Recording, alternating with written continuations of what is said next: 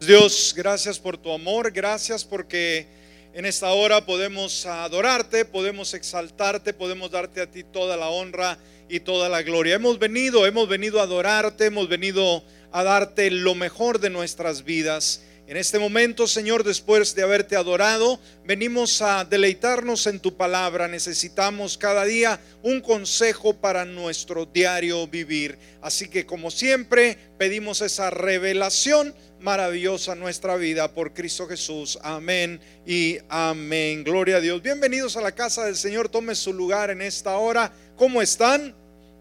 Bendecidos. Qué bonita palabra, ¿no? Que no se tarda para expresarla.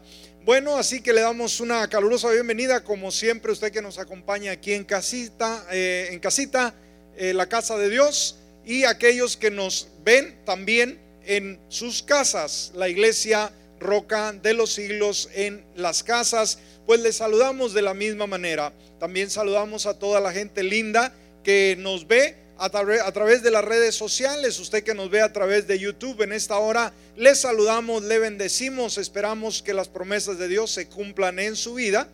Y pues también a toda la gente linda que nos ve a través de Facebook Live de la misma manera, saludos y bendiciones. Y también usted que nos escucha a través de la radio, pues también le saludamos de una manera muy atenta. Bienvenidos, bienvenidas al programa o al servicio de esta hora. Muy bien, vamos a estar entrando a la palabra y vamos a estar hablando en esta hora sobre el tema el costo de un discípulo. Amén. ¿De qué vamos a hablar en esta ocasión? El costo de un discípulo. Seguimos hablando sobre este importante tema como es el discipulado, el costo de un discípulo. Vaya conmigo a Lucas en su capítulo 9 y vamos a estar leyendo el versículo del 23 y 24, versículos 23 y 24. Lucas 9, versículo 23 y 24 nos dice de esta manera la palabra. Decía entonces a todos, si alguno quiere venir en pos de mí, niéguese a sí mismo, tome su cruz cada día y sígame, porque el que quiera salvar su vida, la perderá, pero el que pierda su vida por causa de mí, la salvará. ¿Cuántos dicen amén a esta palabra? Amén, gloria a Jesús. Muy bien, hay un lema, hay un lema muy importante en este ah, tema, y el lema es simple y sencillamente, seguir a Jesús exigirá sacrificios. Lo repite conmigo. Seguir a Jesús exigirá sacrificios. ¿Ok? Entonces tengamos esto en mente cuando hablamos de discipulado, cuando hablamos de seguir a Jesús, debemos que está involucrado el sacrificio y téngalo muy presente. ¿Por qué? Porque muchas veces podemos tener la actitud eh, incorrecta de qué es un discípulo, qué es seguir a Jesús. Y hay veces no queremos pagar el precio, a veces no queremos eh, ir la milla adicional. Ahora, ser un discípulo del Señor Jesús no es un voluntariado, no es algo que simplemente me doy de voluntario y cuando eh, estén en riesgo, obviamente mis intereses, me retracto. Para nada, para nada. Es una vida de sometimiento al señorío de Cristo para toda la vida. Amén. Es una vida de sometimiento al señorío de Cristo para toda la vida. Y en este tema, iglesia, vamos a estar hablando de ese precio del discipulado. Eh, entender claramente, muchas veces dijimos queremos todo fácil, queremos que no haya problemas, que no haya complicaciones, que no haya dificultades. Pero sabe, dijo el Señor, en el mundo habrá dificultades, no habrá situaciones. Entonces eh, debemos de estar muy conscientes de ello.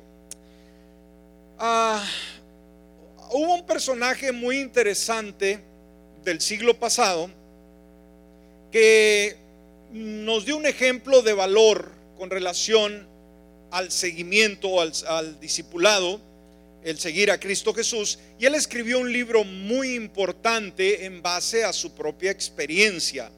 Y hemos leído, creo que cuando analizamos la historia de la iglesia nos damos cuenta que la iglesia en sus inicios fue perseguida. Ahorita que estamos compartiendo los temas del Apocalipsis, del mensaje del Señor Jesús a las iglesias de Apocalipsis, eh, estamos hablando de las diferentes etapas de la historia de la iglesia a través del tema de cada una de ellas. Y cuando vamos a la iglesia de Esmirna, nos damos cuenta que fue el periodo más extenso donde hubo más persecución que toda la, la etapa de la iglesia hasta cierto tiempo. Ahora, nos damos cuenta que el siglo XX, el siglo pasado, se destacó por eh, ser un tiempo en el cual infinidad, miles de creyentes alrededor del mundo fueron martirizados. Ahora pensamos que ser mártir es cosa del ayer, de la iglesia primitiva, pero hoy mismo, escúcheme, hoy mismo hay creyentes alrededor del mundo, sobre todo en los países ah, comunistas o en los países donde mm, rechazan la fe cristiana, están persiguiendo a los creyentes el día de hoy. Y déjeme hablarle un poco sobre este personaje, quizás usted ha escuchado, y si no, pues le animo a que lo haga. Este personaje se llamó Dietrich bon, eh, perdón, Bonhoeffer. Bonhoeffer, Dietrich Bonhoeffer. Ahora, este personaje eh, lo puede ver ahí en la pantalla. Eh, fue un pastor evangélico y fue uno de los teólogos y pensadores más destacados del mundo del siglo XX. Se le recuerda más por su valor. Algo que resalta de este personaje, iglesia, es su valor. Fue un teólogo, eh, fue un pastor, fue un gran maestro pero lo que más resalta, dijimos de él, es su valor de seguir a Cristo Jesús. Eh, dijimos, se le recuerda más por su valor al enfrentar la oleada de maldad que arrasó con su país. Eh, Dietrich pastoreó iglesias en Alemania durante la Primera y la Segunda Guerra Mundial y vio los cambios de la iglesia alemana bajo la creciente presión del régimen nazi. Cuando Adolfo Hitler toma el poder, eh, él era un jovencito, este pastor, y él se opuso tajantemente a, este mover, ¿no? A este orden que traía eh, Hitler. Cuando la iglesia, fíjese, fue de una manera única eh, abordada por el nazismo, la iglesia y los ministros, hubieron muchos de ellos que sucumbieron al régimen comunista. Llegaron a decir que Hitler era la respuesta a la oración de muchos años, que él vendría a salvar la nación, una nación que estaba abatida por la guerra, que estaba en bancarrota, por así decirlo, y aparece Hitler. Entonces las iglesias, algunas de ellas, tomaron a este hombre como el que restauraría la nación como que, eh, que era la respuesta, como ya lo dijimos, a las oraciones. Pero, sin embargo, este pastor, Dietrich, se daba cuenta que Hitler no era nada agradable, que era una persona malísima y la historia ha corroborado eh, el carácter de este personaje. Entonces, cuando la iglesia, ¿sí? ¿Qué es lo que hace? Da el apoyo oficial a la agenda Arias, este pastor se separó. Dijo, yo no voy a dar el apoyo a los nazis. Y dirigió el establecimiento de una nueva iglesia que se basaba en las escrituras, que su fundamento estaba en la palabra. Él abandonó la seguridad que disfrutaba en los Estados Unidos. Él, él radicaba en Alemania y se vino a estudiar acá y se vino también a enseñar. Eh, aquí estaba seguro, pero había una pasión dentro de él que le hacía sentirse mal estar en la seguridad de los Estados Unidos cuando su nación se desplomaba ante el comunismo. Y fíjese, fíjese, pudiendo haber evitado el martirio, quedándose en la seguridad que le daba esta nación, decidió, escúcheme, voluntariamente ir y dar la batalla con sus hermanos eh, eh, de, nación que daban, que enfrentaban la batalla contra eh, Hitler. Era un joven, porque era jovencito, ahorita vamos a ver la edad a la que él muere, en la cual él muere. Entonces era un, muchacho muy valiente que decidió dejar los Estados Unidos y regresar para regresar a Alemania durante el tiempo más encendido de la guerra, o sea, el tiempo más complicado y difícil para unirse al movimiento de resistencia. En abril de 1943 fue detenido por la Gestapo, o sea, esta era la, milicia, ¿no? Eh, la seguridad de los nazis, acusado de conspirar contra Hitler y encarcelado en Berlín. El pastor fue arrestado y permaneció en diferentes cárceles alemanas, varios campos, de concentración durante dos años, hasta que el 9 de abril de 1945 fue asesinado en la horca en un campo de concentración en Flossenburg. Justo después, fíjese cuándo es que es ahorcado, justo después de haber cumplido sus 30 años. Wow, qué jovencito, ¿no? Tenía toda una vida por delante, pero él decidió ser fiel al llamado de Cristo Jesús y muere, eh, dijimos, a los 30 años. Y fíjese, lo más irónico, justamente muere un mes, escúchame bien, un mes antes de que Alemania se rindiera. Wow. O sea, por un mes él se hubiera salvado. Porque terminó el reinado de este cruel Hitler, que Hitler, fíjese, él se suicida cuando muere este pastor. Hitler se suicida a los 21 días después de que es asesinado este pastor. Wow, qué irónico, ¿no? O sea, que hubiera aguantado un poquito más y simplemente hubiera sobrevivido. Pero bueno, estaba dictado por el Señor que así fuera. Ahora, Dietrich, este pastor, murió, pero su legado vive en sus escritos. Ahora, una década después, diez, años después de que él muere, un médico del campo que presenció la, eh, la ejecución de este pastor habló sobre la experiencia. Y fíjese lo que dijo este personaje que pudo estar ahí y ver cómo eh, murió este santo de Dios. Y cuenta, dice, los prisioneros fueron sacados de sus celdas y se les leyeron los veredictos del Consejo de Guerra a través de la puerta entreabierta en una habitación.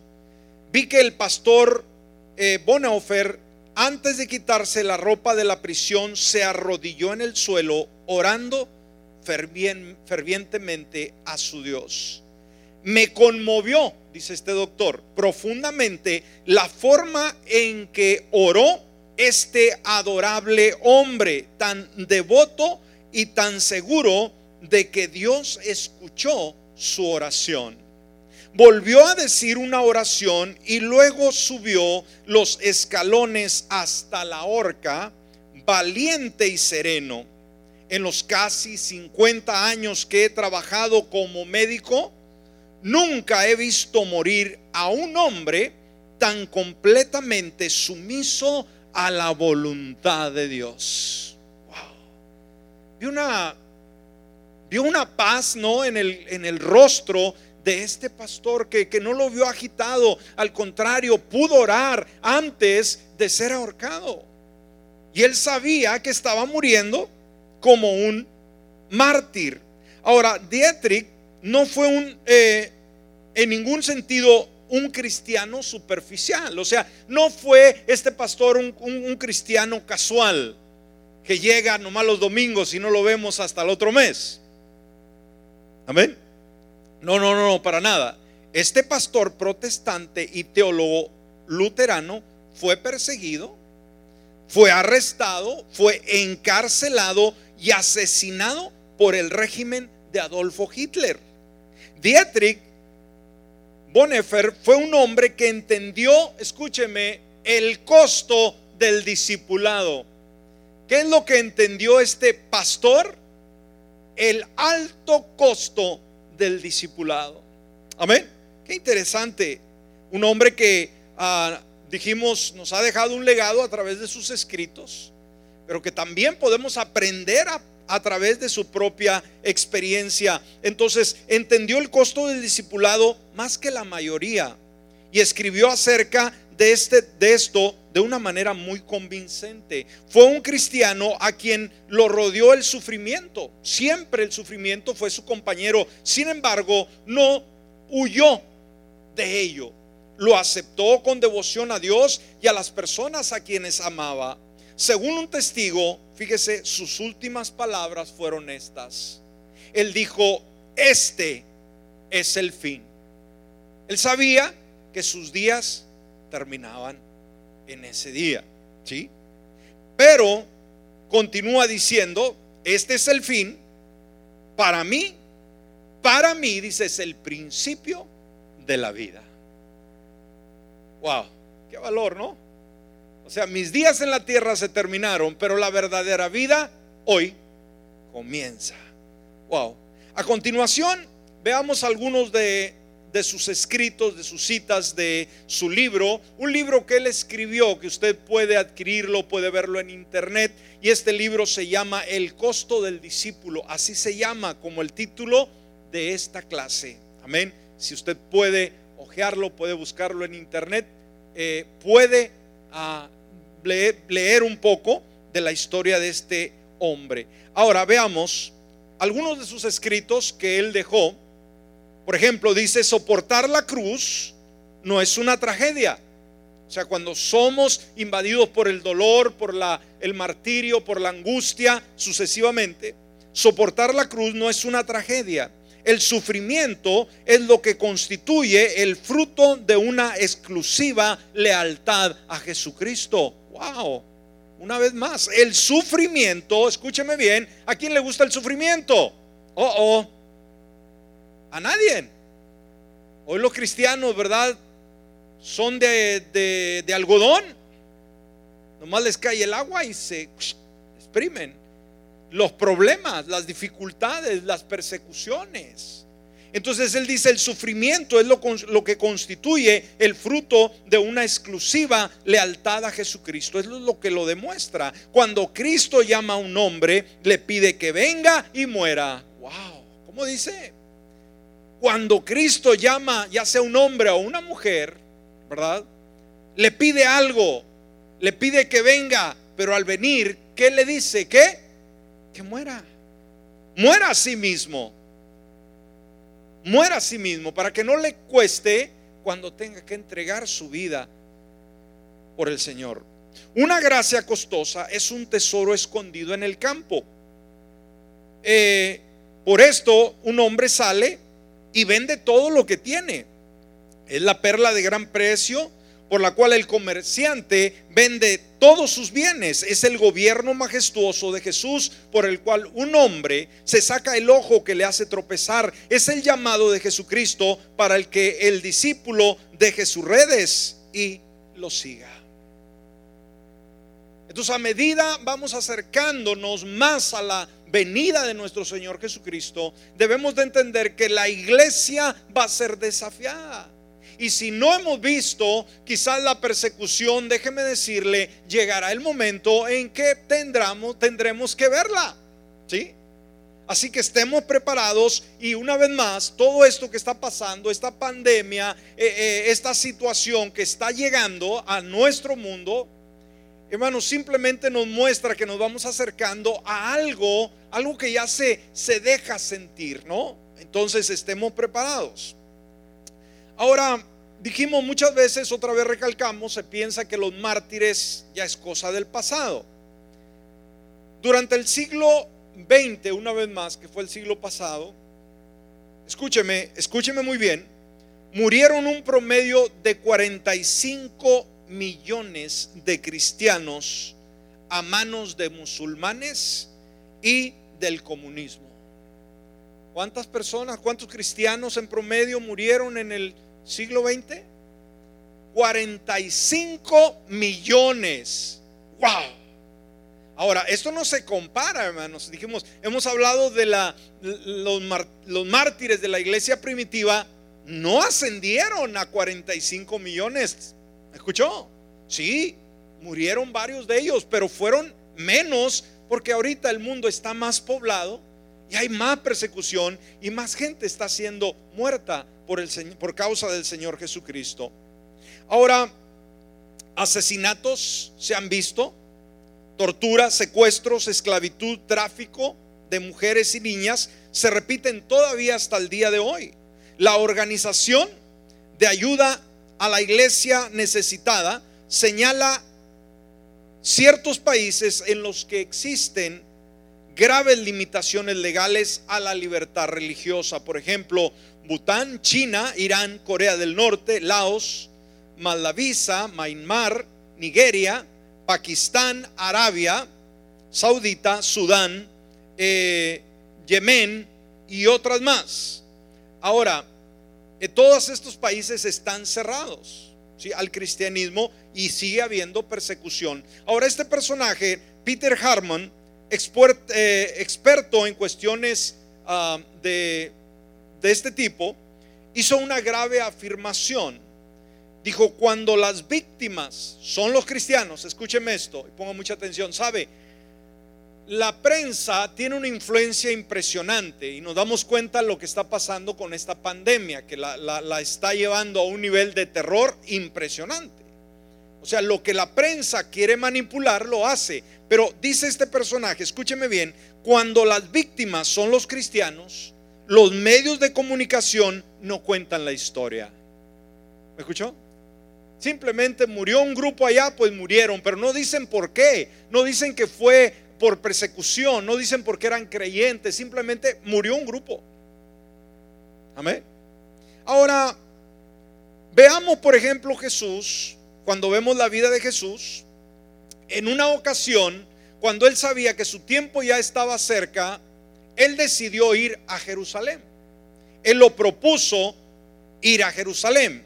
Por ejemplo, vea conmigo en Lucas capítulo 9, versículo 51. Lucas capítulo 9, versículo 51. Dice la palabra, aconteció que cuando se cumplió, o se cumplía, mejor dicho, el tiempo en que había de ser recibido arriba, o sea que era el tiempo de volver una vez más al, cielo, hablando de Jesús, dice, él afirmó su rostro para ir a Jerusalén. ¿Qué hizo? Afirmó su rostro para ir a Jerusalén. O sea, ¿dónde puso su mirada? A la ciudad de Jerusalén. Él sabía que ahí terminaría su vida. Estaba en los últimos días de ministerio aquí en la tierra. Ahora, sabiendo que lo iban a crucificar, ¿usted cree que era un momento como para alegrarse? Para nada. Entonces, la frase que se usa, afirmó su rostro, podía traducirse de una manera más clara como la palabra decidido. Amén. Afirmó su rostro. Se puede traducir como la palabra decidido. Él tenía alguna duda, algún temor, eh, alguna excusa para no ir a Jerusalén, pregunto. No, él estaba, como dijimos, decidido. Es una decisión, es algo que él solamente él tenía que decidir, porque él era el que iba a pagar el alto precio. Entonces, una vez más, el discipulado, iglesia, es una decisión. Y tenemos que decidir cada uno de nosotros serle fieles al Señor, aún al costo de nuestra propia vida. Ahora, como paréntesis, antes de ir más adelante, cuando hablamos de la persecución aún de la iglesia primitiva, fueron tiempos muy difíciles. Hoy hay todavía persecución en las diferentes naciones, pero independientemente de que no haya persecuciones, como cristianos somos perseguidos por el enemigo. ¿Me está escuchando? Quizás no con la espada, no con la cárcel, pero continuamente el enemigo anda tratando de destruir nuestras vidas continuamente anda tratando de quitar nuestra paz, nuestra fe, nuestra devoción, nuestro compromiso con Cristo Jesús. Día con día es una lucha diaria. Usted se ha dado cuenta que enfrenta un problema y se las ve difícil y tiene que estar orando y tiene que estar buscando dirección de Dios y que cuando ya sale de ese problema usted descansa, pero que no eh, tarda el tiempo, sino que viene otro. ¿Está conmigo? Híjole, decir como cristianos, apenas salimos de una situación y nos viene otra, y nos viene otra, y nos viene otra. Ahora, es nuestra responsabilidad mantener nuestra fidelidad a Dios y mantenernos firmes y no recaer, sino tener fe de que Dios nos va a ayudar y vamos a salir adelante. Amén. Ahora, en esta oportunidad el Señor Jesús empieza a revelar a sus discípulos la muerte que tendría que enfrentar. Cuando, cuando ya decide ir a Jerusalén, en ese momento empieza a hablarle a los discípulos de su compromiso con esa cruz de alguna manera. Mire lo que dice Lucas 9:22. Lucas 9:22.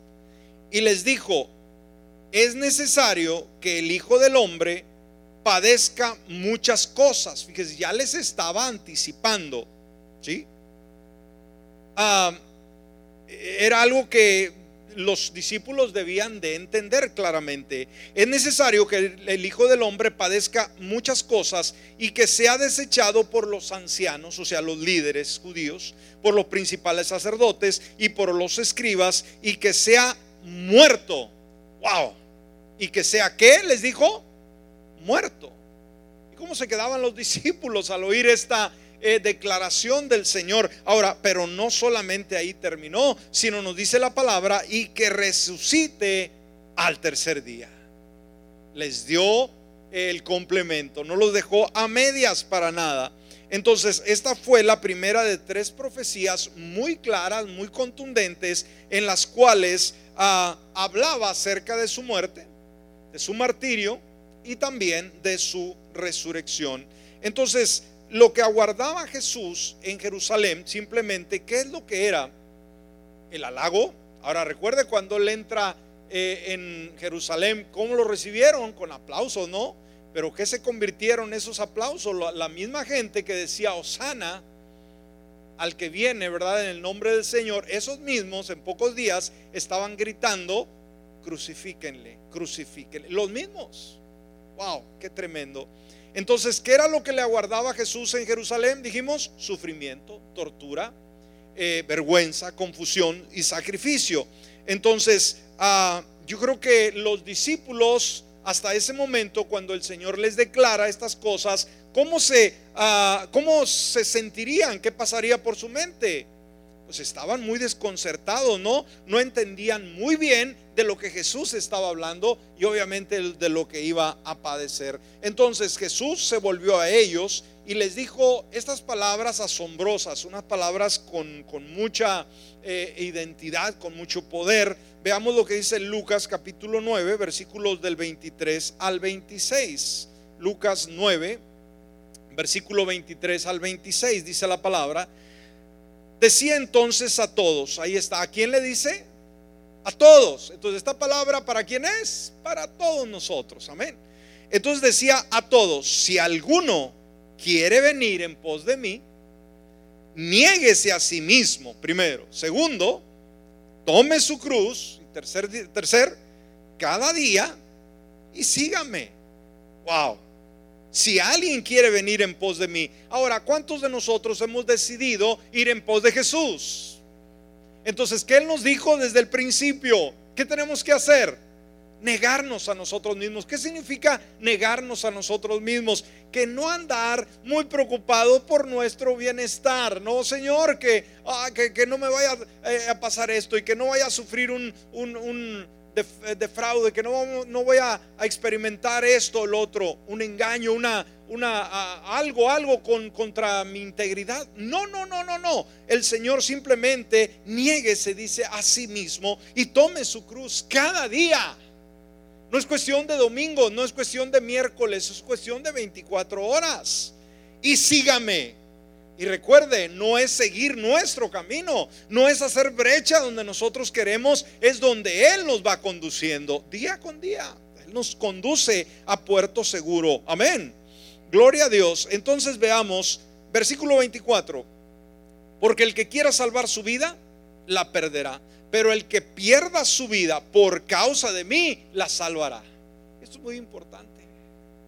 Hay gente que quizás no querrá pagar el precio del discipulado y va a perder su vida y su alma. Pero si en un momento dado tendremos que pagar con nuestras propias vidas, nos dice la palabra que vamos a, salvar nuestra vida, ¿sí? O nuestra alma. Pues, ¿de qué le sirve al hombre si gana el mundo entero y se construye o se, o se destruye, perdón, o se pierde a sí mismo? Pues el que se avergüence de mí y de mis palabras, de este se avergonzará el Hijo del Hombre cuando venga en su gloria y la del Padre y la de los santos ángeles. Dice, si alguien se avergüenza de mí, si alguien no quiere caminar conmigo, si alguien renuncia a mi fe, esa fe en Él, Él también se va a avergonzar de nosotros en aquel día. Ahora, esto nos lleva a algunas preguntas. ¿Por qué cree usted que Jesús está llamando a sus discípulos a resistir? ¿Por qué cree usted que ah, le, lanza esta palabra? Ahora imagínense cuando los que estaban ahí oyendo eh, estos, estas palabras, ¿cómo se sentirían? Yo creo que se retorcían, ¿no? Y decir, ¿cómo es posible? Esto está duro, esto está Pero el Señor simplemente los estaba preparando. Y una vez la pregunta, ¿por qué cree que Jesús está llamando a sus discípulos a resistir? ¿Por qué? Porque sabe que vienen tiempos difíciles en los cuales seremos enfrentados, en los cuales tendremos que decidir. Ahora, en segundo, ¿qué precio ha escuchado que los seguidores de Jesús han tenido que pagar? Una vez más, ¿qué precio ¿Ha escuchado usted que los seguidores de Jesús han tenido que pagar por el discipulado? Escuchamos el ejemplo de este pastor, ¿verdad? ¿Qué precio pagó? Con su propia vida a los 30 años de vida. Wow. Tercer lugar, ¿qué precio tiene que pagar para ser un seguidor de Jesús? Esa pregunta usted tiene que contestarla. ¿Qué precio cree usted que debe de pagar para ser un seguidor de Jesús? Usted tiene que pagar un precio el discipulado nos habla de sacrificio. Lo bueno cuesta. ¿Ha oído esa expresión usted? Lo bueno cuesta. Y seguir a Jesús nos va a costar todo. Pero seguir a Jesús nos llevará a una vida eterna con Él por siempre. Paguemos el precio. Vamos a detenernos aquí. Esperamos que haya aprendido algo y sobre todo vimos el testimonio de este pastor que nos anima a saber de que todavía hay hombres y mujeres valientes que no negarán a Jesús a pesar de la persecución. No sabemos qué pasará con nosotros el día de mañana. ¿Está usted seguro que no pasará persecución? ¿Está usted, está usted seguro que a lo mejor no será un mártir decir, no podemos decir nada. No sabemos el futuro, pero si la situación se diera, seámosle fieles a Jesús. Póngase de pie en esta hora y vamos a orar. Padre amado, queremos agradecerte infinitamente por este estudio, Padre, esta palabra el costo de un discípulo. Nos damos cuenta, Señor, que sigues insistiendo que sigues hablándonos a nuestra vida, a nuestro corazón, del precio que corresponde para todo aquel que quiera seguirte. Entender que la vida cristiana no va a ser fácil, que hay un alto costo muchas veces que pagar, pero que sepamos de antemano que no estamos solos, que tú estás en el camino, que tú nos acompañarás en los momentos más difíciles y más tristes de nuestra vida. Gracias por los hombres y mujeres de la antigüedad que a pesar de que enfrentaron, Señor, momentos bastante dramáticos, una gran persecución a causa de la fe, Señor, demostraron un valor impresionante al no acobardarse ante las autoridades que continuamente estaban tratando de, de persuadirlos que renunciaran a su fe. Hoy, Señor, nos damos cuenta que nos estamos acercando cada día más a tu venida y que como tu palabra lo dice, Señor, que habrá habrá persecución, habrá cambios, habrá presión en la vida y que como creyentes necesitamos ejercitarnos en ti y saber que estos cambios, Señor, debemos de verlos como oportunidades.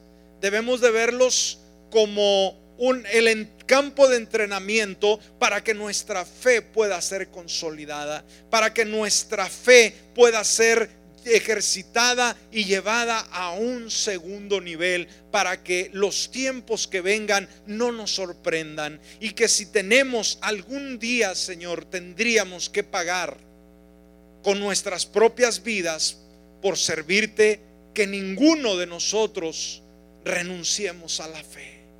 Que en ese momento tú nos darás, Señor, la palabra, nos darás el valor y nos darás la determinación para caminar y decir Jesucristo es el Señor de mi vida. Hace muchos años que decidí servirle, decidí amarle y no voy a renunciar, voy a ser fiel Él. Hoy, Señor, el día de hoy, llénanos de ese Espíritu Santo, llénanos de esa presencia, de esa transformación única, empodéranos de una, de una manera absoluta para que cada día podamos verte a ti, Señor, pero también podamos ver los cambios que están llegando a nuestro mundo y que nuestra fe sea una fe que te cree, una fe inmovible, una fe, Señor, que no tiembla, una fe que está segura en la roca que es Cristo Jesús. Señor, que nuestro ánimo no desmaye cuando vemos la, la pandemia, Señor. Cuando vemos, Señor, la gran necesidad alrededor, cuando escuchamos los noticieros,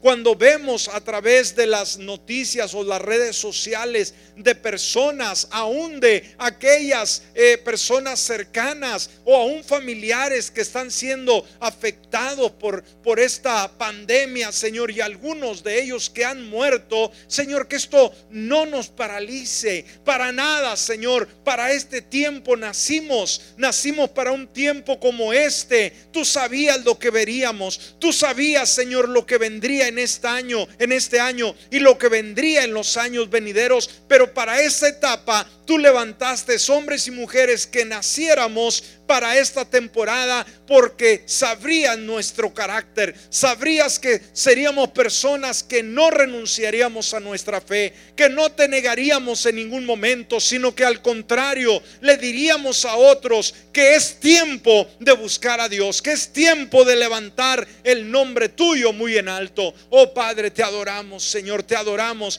Cada día prepáranos, cada día úngenos con una unción fresca. Oh Padre, aquellos que, que temen, aquellos que están inseguros, aquellos que están resfriados espiritualmente, tócales de una manera especial. Levanta ese fuego, levanta ese hervor, Señor. Una iglesia vivada, una iglesia que te ama, una iglesia que se estremece, Señor, bajo tu presencia, bajo tu unción. Una iglesia que no ve imposibilidades, que no ve muerte, que no ve tragedia, sino que ve un gran avivamiento, ve un gran mover de Dios, ve un cambio impresionante que las promesas tuyas cada día son más reales, que las promesas tuyas, Señor, cada día oh, son, más, son más palpables, que te podemos conocer de una mejor manera, ya no solamente al, Cristo de, eh, de de la historia, sino al Cristo real, al Cristo verdadero. Oh, te adoramos, te adoramos, Señor.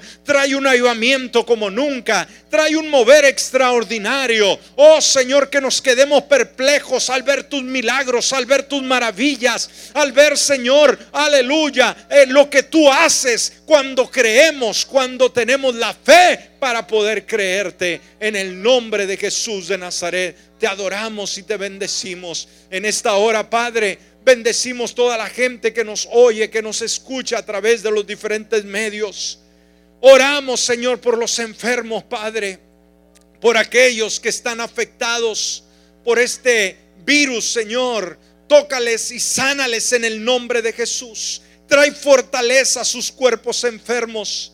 Ten misericordia de aquellas personas que están padeciendo, Señor, en este preciso momento. Que la palabra pueda llegar y pueda producir, Señor, resultados favorables. Que pueda verse tu mano obrando. Que para ti no hay virus, Señor. Para ti ni siquiera las puertas del infierno pueden contra ti ni contra tu iglesia. Oh Padre, que los milagros sucedan, que las sanidades se dejen ver, que podamos ver con nuestros propios ojos que tú nos sanas, que tú nos liberas, Señor. Oh Padre, en el nombre de Jesús de Nazaret, te pedimos, Padre, por todo el mundo que está afligido el día de hoy, que en este preciso momento que alguien nos está escuchando, nos está viendo y está afectado por este virus, que en esta hora, en el nombre de Jesús, reciba la salud completa ahora mismo por Cristo Jesús, por Cristo Jesús, ahora, ahora. Te adoramos, Dios, te adoramos, te adoramos y te bendecimos porque no hay nadie como tú. Eres un Dios real, un Dios palpable, un Dios que vive por los siglos de los siglos y por ello te damos gracias. Te damos gracias, te damos gracias Jesús. Te damos gracias Dios.